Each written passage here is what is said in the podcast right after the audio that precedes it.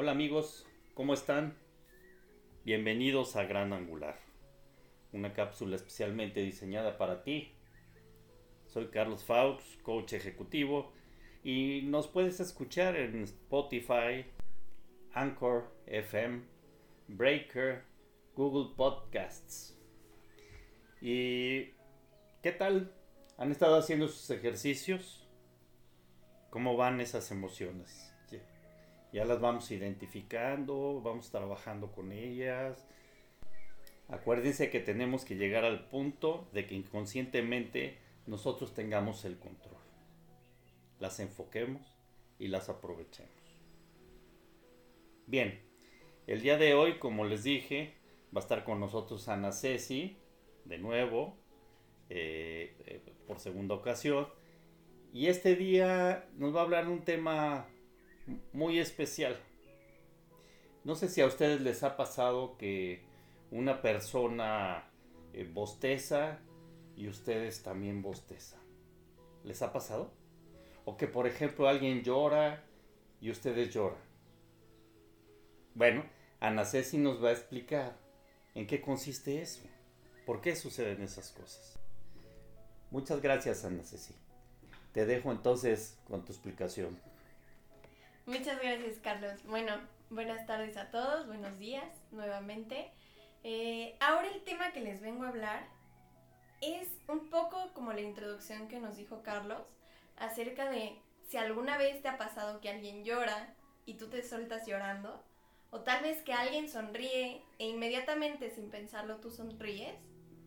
Esto es normalmente por algo que se llama las neuronas espejo. ¿Qué son?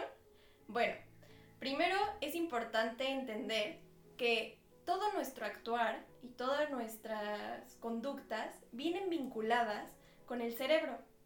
Y este cerebro contiene algo que se llaman neuronas. Estas neuronas hacen una conexión entre ellas y crean una reacción en nuestro organismo. ¿Y qué pasa con estas neuronas espejo? Es literalmente como un reflejo de la otra persona. Entonces, por ejemplo, ves a alguien pasar por la calle y te sonríe, inmediatamente lo que haces es sonreírle.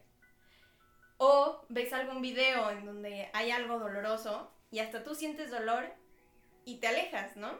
Hay veces que dices, ay, hasta a mí me dolió. Eso es la neurona espejo.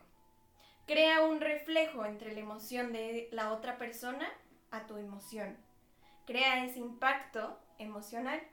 Al igual que creas una imitación con la otra persona. Es por eso que este tema es tan crucial e importante. ¿Por qué? Porque viene relacionado en tres aspectos fundamentales. El primero es la imitación, como ya les había contado. El segundo es el aprendizaje. Y el tercero, y el que voy a abordar el día de hoy, es la empatía. ¿Qué es la empatía primero? La empatía es ponerse en los zapatos del otro. Es el intentar comprender su situación y generar este reflejo de emoción. Y la empatía se involucra en toda nuestra vida y en todo nuestro día a día, porque lo que nosotros sentimos afecta a nuestro medio y por lo que el otro siente afecta a los demás. Entonces, estas neuronas tienen mucho que ver con este proceso de empatía y regular de empatía. Pero no lo es todo también implica la empatía un, un proceso de reconocimiento de nuestra propia historia, de nuestros recuerdos, de lo que ya vivimos. Por eso, por ejemplo, si veíamos hace dos años una película en donde veíamos una pandemia, no nos afectaba tanto como ahora, si vemos una película de una pandemia, nos va a afectar más emocionalmente. ¿Por qué? Porque la estamos viviendo y porque nos está pesando. Va a pasar lo mismo si lo ves en unos años. ¿Por qué? Porque ya la viviste. Y eso pesa emocionalmente. Nuestros recuerdos y nuestra historia pesa emocionalmente a lo que hoy vivimos.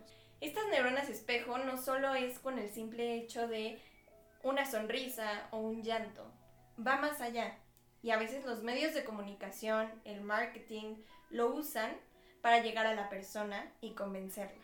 No solo afecta en esto, si llegamos a tener una conversación con algún familiar o con alguna persona en donde nuestro enojo sobrepasa el nivel que debería de pasar, ¿qué crea en la otra persona?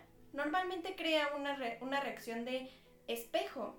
La otra persona va a reaccionar con gritos, va a reaccionar con enojo a la misma cantidad que nosotros estamos reaccionando. Entonces, aquí es algo súper importante que hay que tener en cuenta y hay que tener un equilibrio. Muchas veces dejamos que nuestras emociones controlen nuestras decisiones, nuestro actuar, nuestro día a día. Pero a veces hay que equilibrarlo con la razón. Y hay que equilibrarlo con ese reconozco mi emoción, como hablábamos. Ahora, ¿cómo la vas a expresar? ¿Vas a llegar con un otro a atacar y a, y a dejar que tu emoción te desborde? ¿O la vas a expresar tal vez antes, darte unos segundos para sentirla, para realmente analizar por qué está esa emoción en ti y después, ahora sí, comunicarla asertivamente, para que esta relación con esa persona sea más llevadera.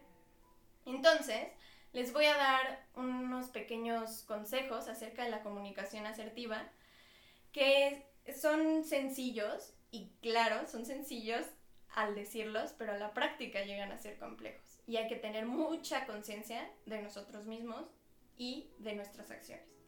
Entonces, el primero es, vas a llegar con la persona y vas a hablar sobre una situación en específico, súper específica, que quieras tocar. Ya que dijiste esa situación, vas a decir cómo te sentiste.